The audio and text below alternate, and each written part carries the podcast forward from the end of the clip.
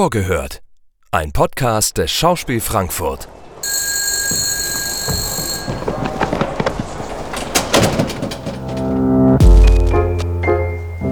Einen wunderschönen guten Tag, meine sehr verehrten Damen und Herren. Wir begrüßen Sie recht herzlich hier im Schauspiel Frankfurt.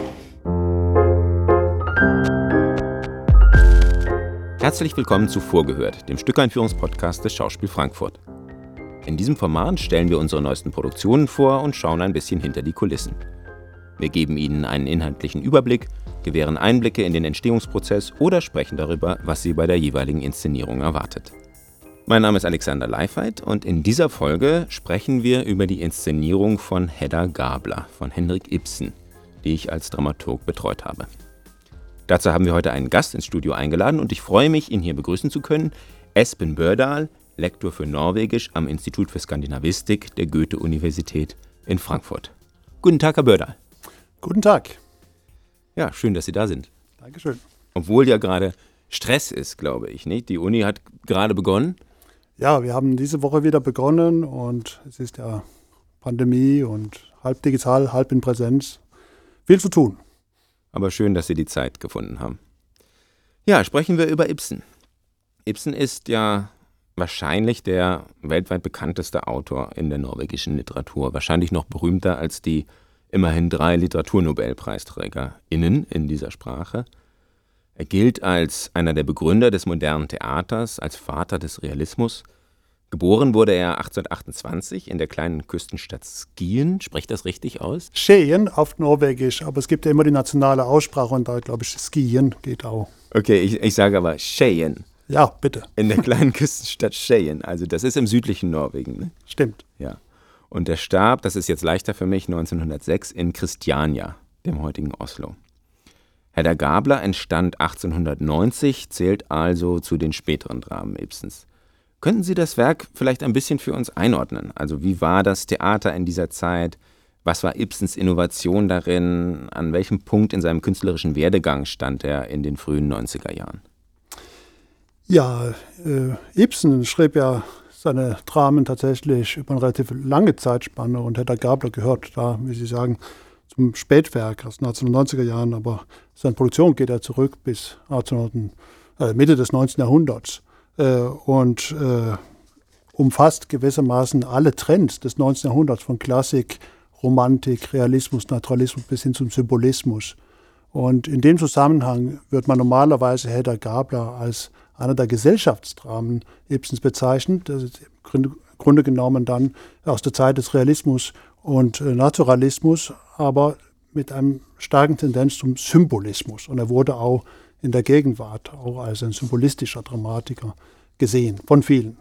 Äh, wobei das Publikum schon damals äh, natürlich vielleicht nicht jeden Trend, der gerade umgesetzt wurde auf der Bühne, äh, mitbekommen haben. Und ein wesentlicher Teil des Publikums hat das Drama sicherlich eher als ein realistisches als, oder ein naturalistisches Drama äh, gesehen, als sie das erste Mal das Drama gesehen hat. Mhm. Interessant, dass Sie gleich den, den Symbolismus ansprechen. Darauf kommen wir vielleicht später noch ein bisschen zu sprechen, wenn wir uns über das Drama ähm, im, im engeren Sinne unterhalten, also über Hedda Gabler. Vielleicht noch kurz, um bei Ibsen zu verweilen. Es ist ja auch interessant, er ist nach Shakespeare ja nicht nur einer der vermutlich einflussreichsten Dramatiker aller Zeiten, ähm, er ist auch dementsprechend sehr gut erforscht. Es gibt zum Beispiel, ich weiß nicht, ob Sie das kennen, Ibsen Stage. Das ist eine Online-Datenbank, auf der unter anderem nahezu alle Ibsen-Inszenierungen weltweit seit der Entstehungszeit, also seit dem 19. Jahrhundert verzeichnet sind, äh, inklusive einer Weltkarte der Spielorte. Also man kann das da irgendwie sehr gut auch grafisch sehen. Und demzufolge wurde Hedda Gabler weltweit bisher 2878 Mal inszeniert. Davon 2175 Mal in Europa und 179 Mal immerhin in Deutschland. Ähm, wie erklären Sie sich diesen Erfolg? Also was ist so besonders an Ibsen, dass er offenbar immer wieder es zu faszinieren vermag? Ja, das ist in der Tat eine gute Frage, mit dem sich auch mit der sich auch die Ibsen-Forschung jetzt äh, in jüngeren Jahren besonders intensiv beschäftigt hat. Äh, was ist der Grund für äh, den Erfolg und was war der Erfolg von Ibsen? es ist nämlich zum Beispiel manchmal die Dramen von Ibsen, die den größten Erfolg hatten, die vielleicht nicht mehr so oft gespielt werden. Damals im 19. Jahrhundert war es Die Stützen der Gesellschaft, äh, was das erfolgreichste Drama war von Ibsen in Deutschland. Äh, und heute ist es vielleicht eher Hedda Gabler und, oder Nora. Wenn wir aber von diesen Gesellschaftsdramen reden, äh, zu denen Hedda Gabler äh, gehört, äh, dann war es wohl so, dass Ibsen äh, ein Trend, der äh, in der skandinavischen Literatur am Ende des 19. Jahrhunderts sehr stark war, besonders gut umgesetzt hat. Und das ist das realistische, diese realistische Gesellschaft äh, Drama. Er ist ja nicht der einzige Autor aus Skandinavien zu dem Zeitpunkt, der äh, diesen Trend mitgeht. Und ist auch nicht unbedingt der erste. Björnsson war der erste, der diese Art von äh, Drama in Norwegen verfasst hat. Aber wenn man auch heute nochmal sich die Stücke anschaut, sind Ibsens einfach noch, das ist auf jeden Fall die allgemeine Auffassung, ein Stück besser. Ich denke, Qualität hat sich auch hier durchgesetzt. Es gibt ja so viel Humor, es gibt so viele Beobachtungen von Sprache, von Menschen und so weiter in diesen Dramen, dass sie sich natürlich auch sehr gut auf die Bühne bringen lassen und sehr viele Möglichkeiten äh, gebracht haben für gute, für spannende, für lustige humoristische Inszenierungen. Aber es ist tatsächlich interessant, äh, wenn wir von Erfolg äh, von Ibsens Dramen reden, äh, auch in Betracht zu ziehen, dass äh, das, was auf die Bühne gebracht wird, gibt es eine große Variation äh, äh, über einen längeren Zeitraum. Zum Beispiel hatten Ibsens Dramen, ich weiß es jetzt nicht tatsächlich in Verbindung mit Hedda Gabler speziell, aber generell auch eine große Rezeption im Nationalsozialismus. Und da hat man ja die Dramen im Sinne von dem Nationalsozialismus äh, äh, neu interpretiert. Zum Beispiel wird Nora quasi zu einem antifeministischen Drama, wo Nora auf, auf ihren Ehemann äh, geduldig wartet zu Hause. Äh, so, ähm, es gibt eine große Vielfalt äh, von Interpretationen äh, von diesen Dramen. Das ist vielleicht auch ein Grund für den Erfolg, dass sie so viele Möglichkeiten gaben zu verschiedenen Zeiten. Sie haben jetzt Nora erwähnt. Äh, Hedda Gabler ist wahrscheinlich neben Nora die bekannteste Frauenfigur Ibsens und vermutlich die rätselhafteste. Ähm, meine Generalstochter, Vater und Mutter sind gestorben zu Stückbeginn. Sie ist sozusagen von Stand. Adlig ist sie aber nicht, kann sie zu diesem Zeitpunkt auch gar nicht sein, glaube ich, oder? Adlig ist sie vermutlich nicht, denn äh, der Adel gab es zu dem Zeitpunkt in Norwegen nicht mehr und es spielt ja in Norwegen. Aber sie gehört äh, zum oberen Schicht äh, dadurch, dass sie eine Generalstochter mhm. ist. Genau, also sie gehört zur Oberschicht, aber sie selbst ist eher mittellos, nicht? Der Name ist also da, der Stolz ist da, aber das Geld nicht. Und nun, äh, als das Stück einsetzt, ist sie frisch verheiratet mit Jürgen Tessmann, einem Wissenschaftler und ja, Publizisten, würde man heute vielleicht sagen.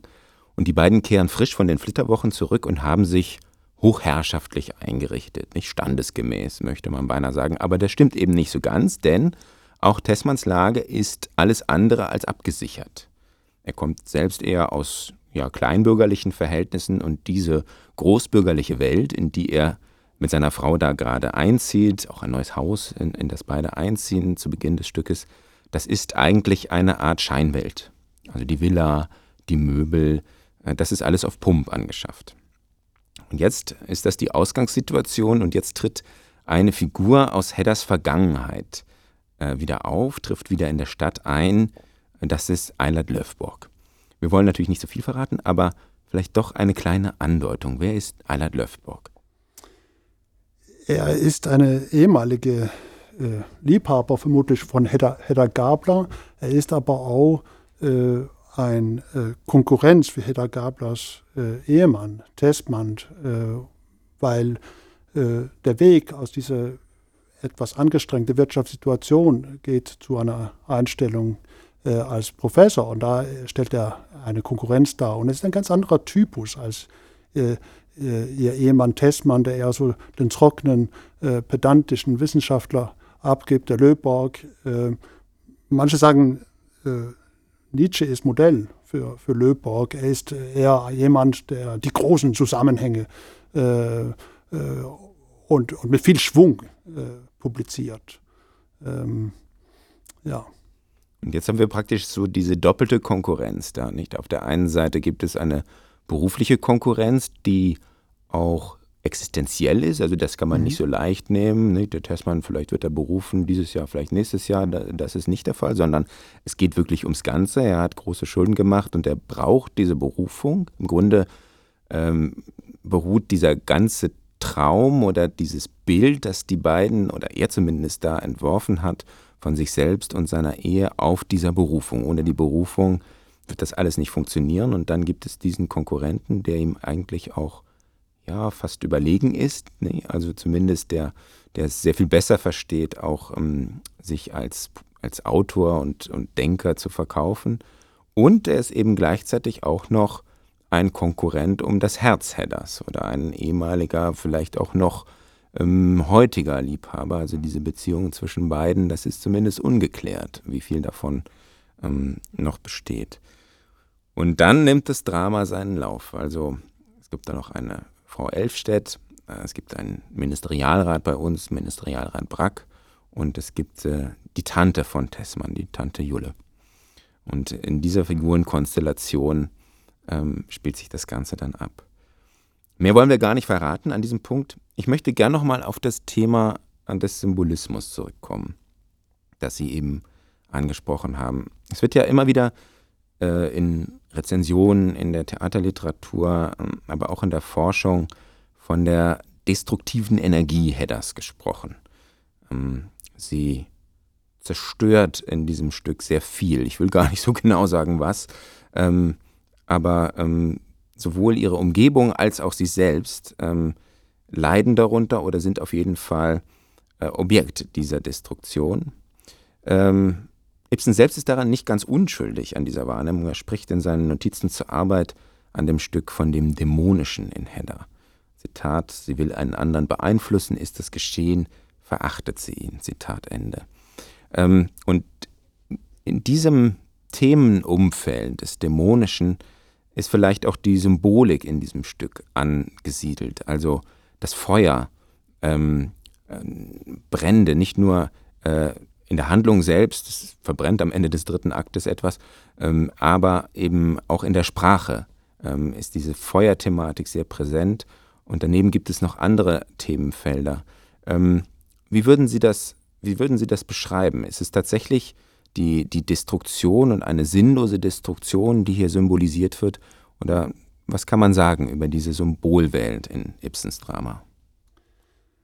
Ja, es sind ja zunächst einmal äh, realistische Dramen, die sich unterscheiden von frühen Dramen Ibsens, indem dass sie sich eine realistische Ästhetik bedienen. Sie haben eine realistische Sprache, die Figuren sprechen so, wie wir wirklich sprechen in der Welt. Und es gibt ein Bühnenbild, was meistens von Ibsen so beschrieben ist, dass es sehr realistisch dargestellt werden kann auf der Bühne, im Gegensatz zu in frühen Dramen, wo es oft sehr symbolisch dargestellt ist. Ich denke zum Beispiel an Per Günd, äh, wo es in einer Art äh, übernatürliche Welt teilweise äh, darstellt. Aber es gibt in diese Phase, wo Hedda Gabler reinkommt, fängt ein bisschen früher an, wahrscheinlich, normalerweise würde man sagen mit der Wildende, 1884, äh, dass parallel zu dieser realistische, dieses realistische Zeichensystem ist auch ein symbolisches Zeichensystem, eine Art parallele Ebene des Sinns in diesen äh, Dramen.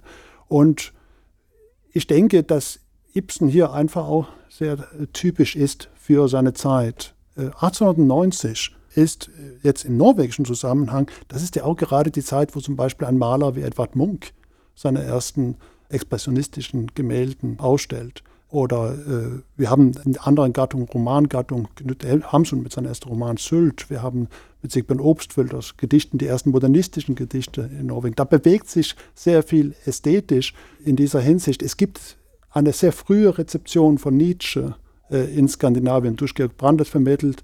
Äh, Ibsen hat das auch äh, gekannt, diese Gedanken. Es gibt ein Interesse für das Irrationale in der Existenz und dass das teilweise eher durch eine symbolische Darstellung vermittelt werden kann. Und ich denke, das ist auch so der Unterschied zwischen Nora und Hedda Gabler in vielerlei Hinsicht ist, dass die Phase, wo Nora ist, dann haben wir verschiedene Interessen, die einander entgegenstehen. Und es ist ein Kampf äh, zwischen diesen Interessen. Aber in den späteren Dramen von Ibsen, in dieser Phase, ist es teilweise eher oder kann auf jeden Fall gesehen werden als äh, irrationale Handlungsmuster, zerstörerische Handlungsmuster. Ibsen hat nicht Freud gekannt, aber Freud hat Ibsen gekannt. Freud hat mit großem Interesse diese äh, äh, Dramen von Ibsen gelesen und äh, er denkt ja, dass hier etwas zur Sprache kommt, was auch in seine Theorien über das Triebhafte des Daseins äh, dargestellt wird. Ich denke, in diesem Zusammenhang würde ich das sehen. Regie führt in Frankfurt äh, Mateja Koleschnik, die bereits eine Arbeit hier am Schauspielhaus gezeigt hat. Yvonne, die Burgunderprinzessin von Witold Gombrowicz. Ein ganz faszinierender und in Deutschland, finde ich zu Unrecht, immer mehr in Vergessenheit geratener Schriftsteller. Nun können wir uns ja noch nicht besonders gut über die Inszenierung unterhalten, weil Sie sie noch gar nicht sehen konnten. Dieser Podcast heißt ja nicht umsonst vorgehört. Aber ich kann vielleicht kurz den Raum beschreiben, in dem die Inszenierung stattfinden wird. Das Bühnenbild würde man normalerweise sagen, aber in diesem Fall ist es wirklich eher ein Raum, geschaffen von ja, einem der herausragenden Bühnenbildner Europas, Raimund Orfeo Vogt. Ein Stahl- und Glasquader, der sich über die gesamte Länge der Bühne ziehen kann und den, in dem ausschließlich gespielt wird. Also nur in diesem in diesem Stahl- und Glasraum ist, äh, findet die Handlung statt. Das heißt, die Figuren sind hierin wie gefangen, aber zugleich auch ausgestellt. Der Raum erzeugt einen voyeuristischen Blick, so als würde man abends bei ausgeschaltetem Licht auf eine Fensterfront auf der anderen Straßenseite schauen und das Leben, das sich daran abspielt, beobachten. Gleichzeitig ist es aber so, dass die Länge dieses Stahl- und Glasquaders variiert kann die gesamte Bühnenbreite einnehmen oder nur ganz knapp links hinter dem Portal sichtbar sein. Und das wiederum hat, finde ich, etwas extrem Filmisches, sowie unterschiedliche Kameraeinstellungen, also von einer Panoramaeinstellung bis hin zu einem Close-up, zu einer nahen Einstellung. Darauf zielt dann auch Matej Kolesniks äußerst präzise und tief in die psychologischen Abgründe des Textes und der Figuren eintauchende Regie ab. So wie Sie das eben ja auch beschrieben haben. Ich glaube, der Zusammenhang zwischen zwar nicht Ibsen und Freud, aber Freud und Ibsen ist schon äh, sehr interessant. In der Summe ergibt sich daraus eine Wirkung, ja, wie eine Art Vergrößerungsglas, finde ich, unter dem wir die Geschichte betrachten. Das Leben, das Ibsen beschreiben wollte, unter dem Vergrößerungsglas. Was glauben Sie, wie hätte, wie hätte der Autor auf diese Annäherung reagiert? Das Bühnenbild, Sie haben es ja eben schon beschrieben, ist bei Ibsen immer sehr detailliert ähm, vorgegeben, in, wird sehr detailliert beschrieben in den, in den Stücktexten. Und das ist jetzt natürlich etwas vollkommen anderes als das, was Ibsen sich beim Schreiben des Stückes vorgestellt hat. Was glauben Sie, wie hätte er reagiert auf dieses Vergrößerungsglas? Äh, ich weiß es nicht, natürlich. Aber ähm, es gibt wohl vielleicht zwei verschiedene mögliche Blicke darauf. Das eine ist, dass Ibsen, wie Sie sagen, er hat diese minutiöse Beschreibung davon, wie die Bühne auszusehen hat. Und ich glaube, das wird nur selten befolgt im modernen Theater, dass man äh, seine Szenenanweisungen äh, da macht. Ob ihm das gefallen hätte, ich weiß es nicht. Ich glaube, dass er äh, als äh, herausragender Intellektueller auch äh, äh, was abgewinnen könnte, wie man es heute, heute macht. aber vom Ethos hier, der Gedanke, dass man, wie Sie gesagt haben, diesen voyeuristischen Blick hat auf die Menschen, dass, wie man dass das dadurch akzentuiert wird. Das, glaube ich, ist ein Gedanke, mit dem man sich sehr gut anfreunden könnte.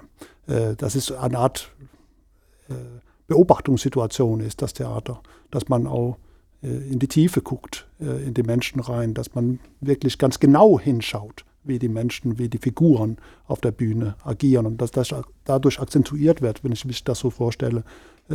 Ich glaube, das ist etwas, womit er sich sehr wohl anfreunden könnte. Espen Bördal, herzlichen Dank für das Gespräch. Hedda Gabler von Henrik Ibsen in der Regie von Matej Koleschnik.